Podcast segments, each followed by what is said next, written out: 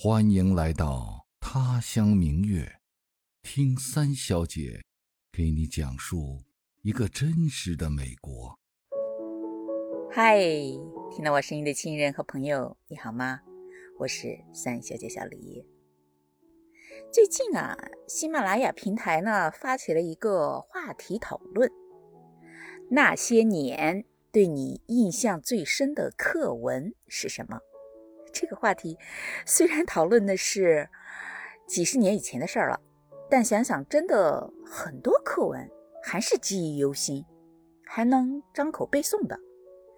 比如说现当代著名的散文，充满了回忆和惆怅的鲁迅的《少年闰土》和朱自清的《背影》，还有短小精悍的又意味深长的古文，什么《陋室铭》。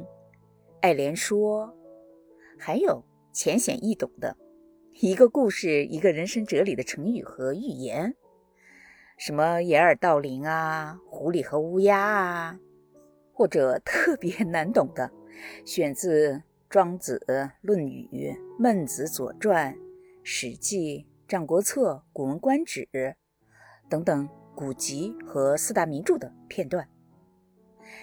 你别说，印象深的课文还真挺多的。但对我而言，印象最深的是小学二年级的一篇课文《乌鸦喝水》。今儿我就来聊聊 这篇课文和中美文化中对于不吉利的不同的理解。说起这篇课文呢，我想你肯定也记得的吧？一只乌鸦口渴了，到处找水喝。我还能从头到尾背诵呢，而且每当我想起这篇课文的时候，我就会想到我的小学。嗯，我的小学是在老家邱丽萍上的嘛，那时候村里的这个学校在我们县里还是鼎鼎有名的。我妈当时为了照顾我奶，也是在那儿教书。我们兄妹四人也都是在那里启蒙的。嗯。那时候条件差嘛，什么都缺，所以教室就不够用。我记得我们在村里的打麦场边的仓库里上过课，甚至借过一家比较富裕的人家里的厅堂当教室。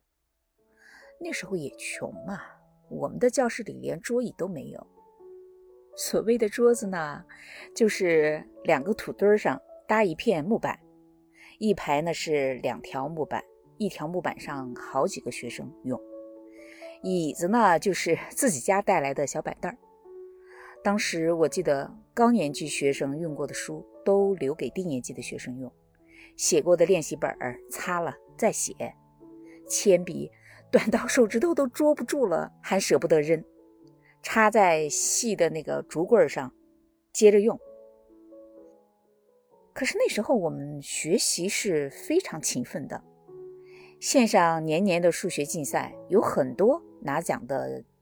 我们学校的学生记得有一次轮到我自己，冒着大雨，踩着两脚泥走了十五里路，到乡政府去参加数学竞赛。可惜因为那场大雨，比赛也取消了，让我现在想起来也是耿耿于怀。那时候，我们村的学校不光有小学，还有初中，学生很多。课间的时候，男生在操场上跑来跑去，女生呢就坐在围墙上编辫子聊天儿。春天的时候，围墙外边的几棵很高大的酸梨树和白杨树的叶子，绿的呀，就像 翡翠和宝石，在太阳下一晃一晃的。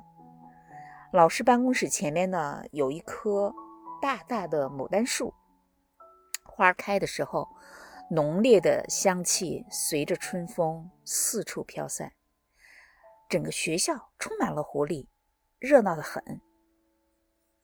我上一年级的时候，因为没有足够多的教室嘛，是和二年级的学生挤在一个教室里上的课。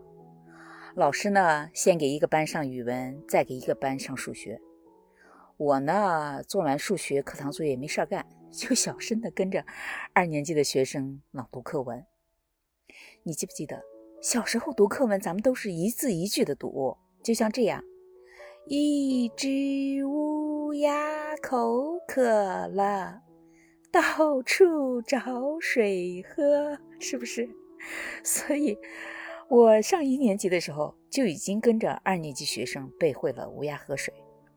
不过那时候我们上课都是用方言，老师说方言，学生也说方言，根本不知道普通话是什么。所以在我的印象中，乌鸦喝水是这样的：一只乌鸦口渴了，到处找水喝。我们当地的方言，你能听懂吗？总之，一想起乌鸦喝水，我的脑海里就有这样一幅画面：一群。穿的破破烂烂的孩子坐在非常简陋的教室里，用方言一字一句的大声朗读着：“一只乌鸦口渴了，到处找水喝。”那种清脆的童音回荡在教室里，但教室外面呢，又是阳光灿烂，花香四溢，充满了一种即使贫穷。也无法阻挡的积极向上的生命力。哎呀，我好怀念那时候的时光啊！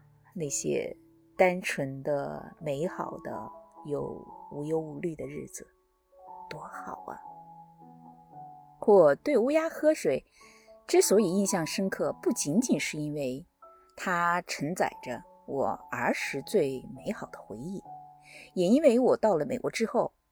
在美国学生的中文课上也讲这篇课文。你知道我的美国学生中文都是零基础吗？虽然他们都是高中生，但中文水平还不如中国的小学生。所以我会常常拿咱们的小学课文给他们练习翻译。啊，小猫钓鱼，小蝌蚪找妈妈，小马过河什么的，乌鸦喝水也就是其中的一篇。因为故事不长，生词也不多，比较容易嘛，而且还可以顺便讲讲相关的中国文化、乌鸦嘴什么的。我的大多数学生在乌鸦喝水的故事翻译上没有什么大问题，但很难理解乌鸦嘴。也许是品种不同吧，美国的乌鸦和国内是不大一样的，它更大、更黑，毛色发亮。叫声也要嘹亮一些，不那么沙哑。我记得有个朋友拿崇洋媚外开玩笑说：“真是奇怪，乌鸦到了美国叫起来都不那么难听了。”在美国，乌鸦真的是很常见的一种鸟，常常成群结队在一起飞过天空，歇在树上，或者呼啦一声落到草坪上，悠闲地走来走去。不时地啄一口草里的虫子。美国人呢，仿佛是司空见惯，看见乌鸦也没有什么特别的反应。就算一只乌鸦跟着他大叫，也不见得会抬头瞟一眼，因为乌鸦在美国并不代表不吉利，在有些州甚至是幸运鸟。在我们 D.C. 旁边的一个城市巴尔的摩的职业橄榄球队。的名字就叫巴尔的摩乌鸦队。你看，这在中国是不可想象的。我学校去年的摄影课上还有一个专题比赛，就是拍摄乌鸦，获奖的作品还全校展出了呢。所以我就很难给学生解释什么是乌鸦嘴，当然不能用字面的意思说 cross beak。最接近的一个英文单词呢是 jinx，J-I-N-X，意思是厄运、不祥的人或者物，是谁谁谁倒霉或者遭遇厄运。但我学生就是不能理解为什么乌鸦等同于 jinx，仅仅是因为它是黑色的吗？可是黑色的鸟也太多了呀，为什么别的鸟就不是不吉祥的？我呢，就只能联系西方文化里恶毒的巫婆来做比较，因为他们的姓氏一般是乌鸦嘛。其实，在美国，黑猫才是不吉利的，但也只有黑色的猫是不吉利的，别的颜色是没有关系的。再说，美国又没有黑猫嘴一类的说法。反正呢，每一次讲到这个文化点，我都得兜一个大圈子，费很多口舌。说到这儿呢，我顺便提一下美国人的一些忌讳，有些是人人都知道的，比如十三是个不吉利的数字，星期五是个不吉利的日子，这两个日子碰到一起的时候，厄运也会叠加。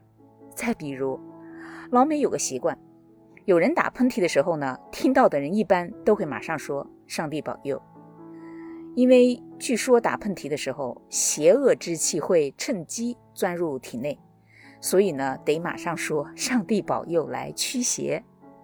所以有时候打一个喷嚏，会有好几个人说“上帝保佑”。